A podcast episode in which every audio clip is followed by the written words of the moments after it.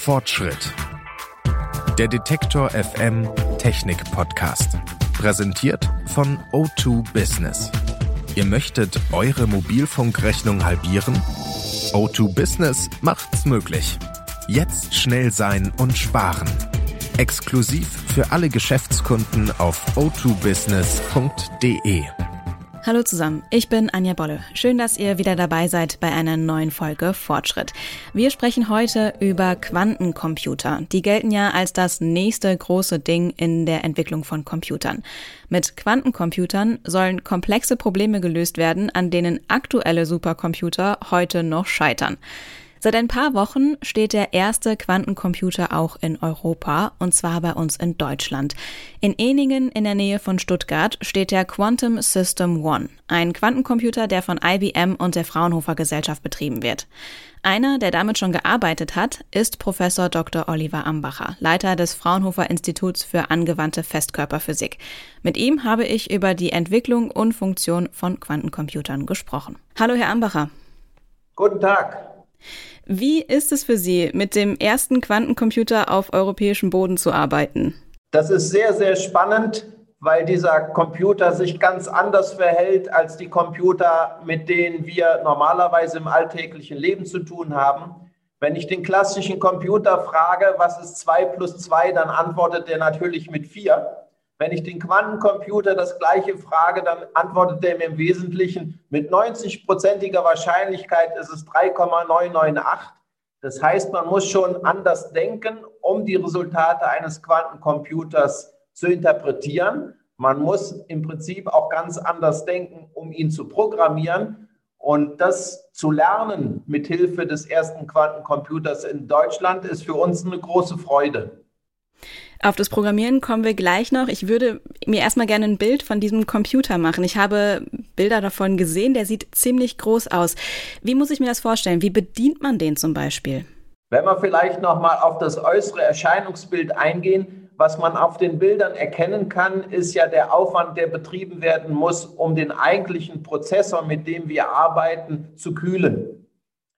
Dieser Computer arbeitet mit Qubits, die aus Supraleitern hergestellt werden und die funktionieren am besten, wenn man sie knapp vor den absoluten Nullpunkt bei minus 273 Grad kühlt.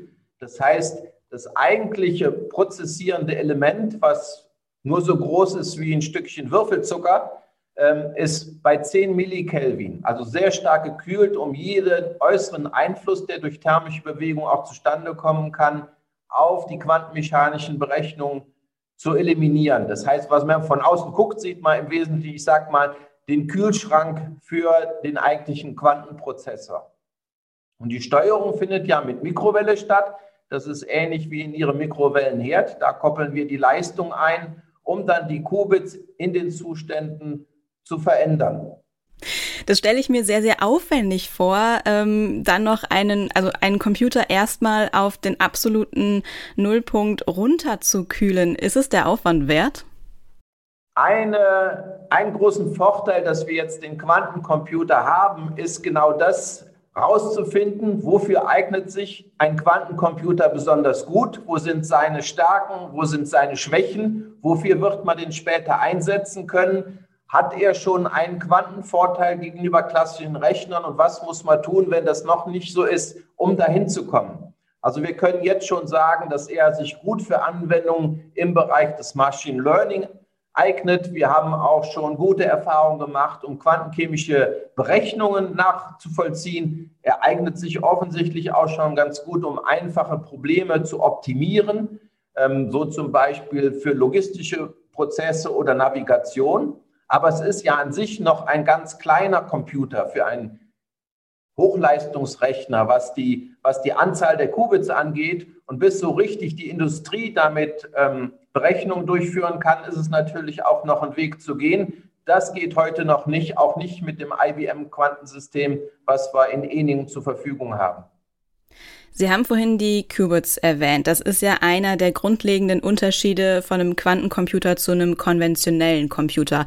Die arbeiten ja mit Bits, die kennen wir, die können zwei Zustände äh, an, annehmen, eins oder null. Vereinfacht gesagt an oder aus. Qubits sind ein bisschen komplizierter, würde ich jetzt mal sagen. Die können gleichzeitig den Zustand 1 oder 0 einnehmen und alles dazwischen. Dadurch sind ja dann unglaublich schnelle Arbeitsschritte auch möglich. Wie muss ich mir das aber vorstellen? Wie muss ich mir ein Qubit vorstellen, das mehrere Zustände gleichzeitig einnehmen kann? Also um mehrere Zustände gleichzeitig zu beschreiben, braucht man auch immer mehrere Qubits, die untereinander fast gleichberechtigt wechselwirken. Und wenn Sie einen einzelnen Transistor haben, dann kann der im Wesentlichen ja 1 oder 0. Und wenn Sie einen Transistor aber analog betreiben, könnte der im Prinzip auch Ströme führen, die zwischen an und aus liegen. Die Besonderheit bei den Qubits ist, dass die das genauso machen können, aber da sie quantenmechanische Systeme sind, quasi in Energiepaketen. Also es ist praktisch so eine, eine Mischung zwischen klassischem Rechnen und digitalem Rechnen. Und der Quantencomputer mit den Qubits kann so ein bisschen die beiden Welten verbinden. Die, das dazwischen liegt, das lässt sich nicht ganz so leicht erklären. Aber im Prinzip müssen wir erstmal die Denkweise ändern. Der Quantencomputer, hatte ich eben schon äh, angedeutet, antwortet in Wahrscheinlichkeiten, nicht in exakten Ergebnissen. Und diese Überlagerung von quantenmechanischen Zuständen aus den Qubits führt im Moment dazu, dass wir mit jedem Qubit, was optimal mit den anderen gekoppelt werden kann, die Anzahl der Zustände, die berechnet werden können, gleichzeitig berechnet können, verdoppeln. Da liegt auch der Reiz des Quantencomputers. Der ist besonders gut für Probleme, wo man sehr viele Eingangsgrößen hat und sehr viele Ausgangsgrößen. Man könnte zukünftig zum Beispiel daran denken, dass man das Navigationssystem in einem Auto nicht nur für das einzelne Auto die Route optimiert, sondern für ganz viele Fahrzeuge gleichzeitig die Routen optimiert in Abhängigkeit voneinander. Und dafür sind Quantencomputer aufgrund der Arbeitsweise dieser Qubits ganz besonders gut geeignet. Eine Anwendung, von der wir so ein bisschen träumen, wir gucken da im Moment hauptsächlich auf die LKWs. Wir haben so 300.000 LKWs in Deutschland und wir haben vom Statistischen Bundesamt gelernt, dass die mehr als die Hälfte der Zeit eigentlich leer fahren müssen, um die logistischen Probleme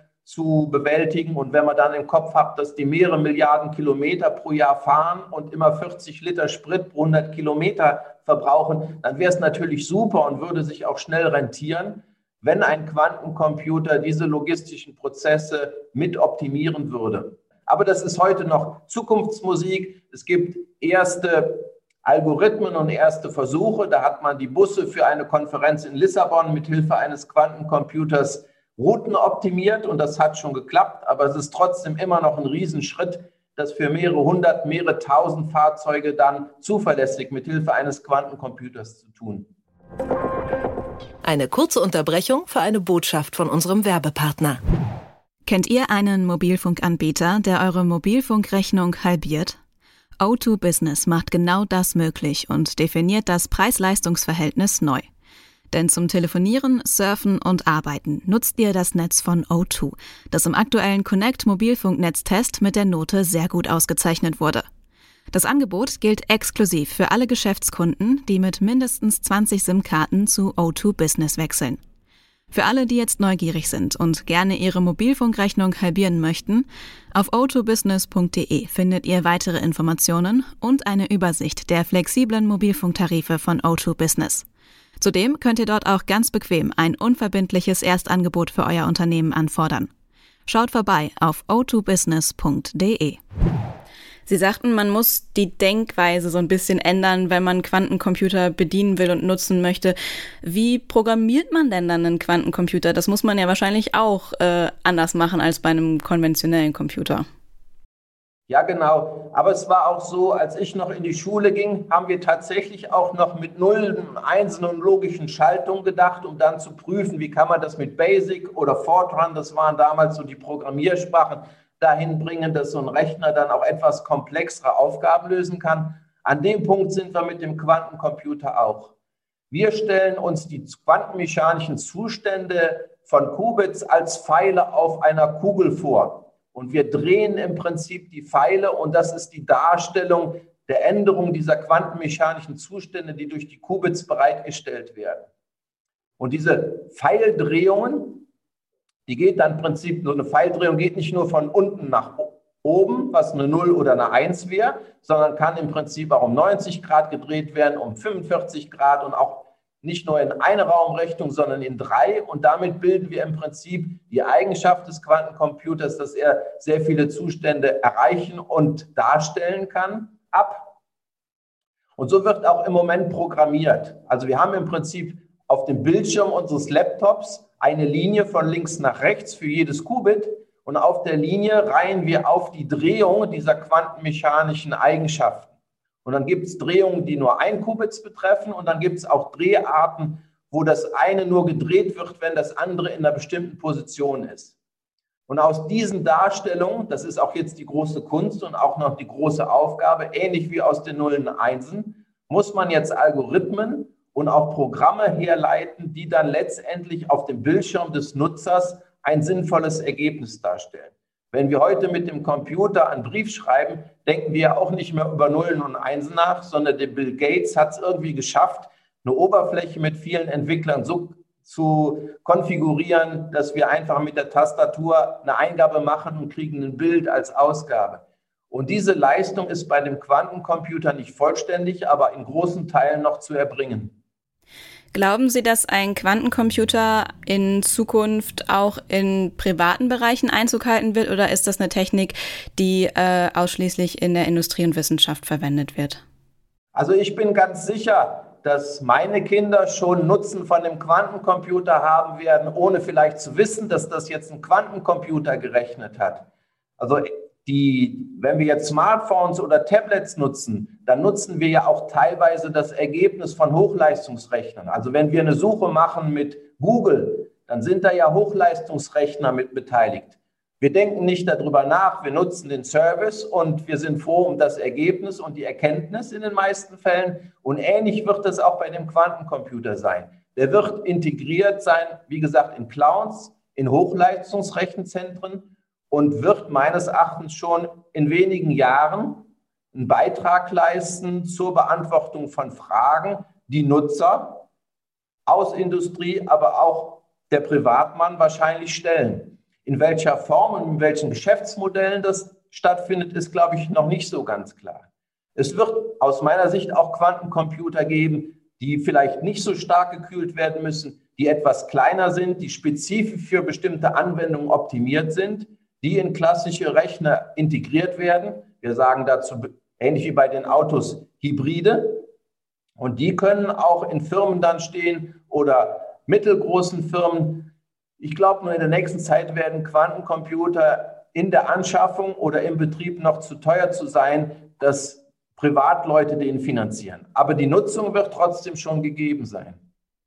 Das sagt Professor Dr. Oliver Ambacher, Leiter des Fraunhofer Instituts für angewandte Festkörperphysik über die Entwicklung und Möglichkeiten von Quantencomputern. Vielen Dank für das Gespräch. Gerne. Mehr zur Arbeit und Forschung der Fraunhofer Gesellschaft hört ihr auch regelmäßig in unserem Podcast Forschungsquartett, den wir unter anderem in Kooperation mit der Fraunhofer Gesellschaft machen. Den findet ihr selbstverständlich überall da, wo es Podcasts gibt. Fortschritt getestet. Ihr könnt eure Instagram Story jetzt auch als Entwurf abspeichern. Dafür wie gewohnt eine Story bauen und dann oben auf das X klicken. Dann werdet ihr gefragt, ob ihr den Inhalt löschen wollt oder als Entwurf speichern. Vorteil ist, ihr könnt auf dem Entwurf schon Tools, Musik, Sticker und alles weitere hinzufügen. Das wird alles mit abgespeichert. Bevor ihr die Story endgültig postet, könnt ihr sie natürlich nochmal überarbeiten. Super praktische Funktion, wenn man gerade keine Zeit zum Posten hat oder unterwegs ist und kein Daten Datenvolumen oder Internetempfang hat. In dem Fall könnt ihr die Story allerdings nur in Teilen vorbereiten, denn um Musik, GIFs und ähnliches zu laden, braucht ihr dann doch wieder Internet. Das war's von dieser Folge Fortschritt. Wenn ihr uns über Spotify hört, dann folgt diesem Podcast doch, falls ihr das noch nicht getan habt. Dann verpasst ihr keine neue Folge. Die nächste neue Folge gibt's nächste Woche Dienstag. Ich freue mich, wenn ihr dann wieder dabei seid. Mein Name ist Anja Bolle. Macht's gut. Tschüss. Fortschritt. Präsentiert von O2 Business.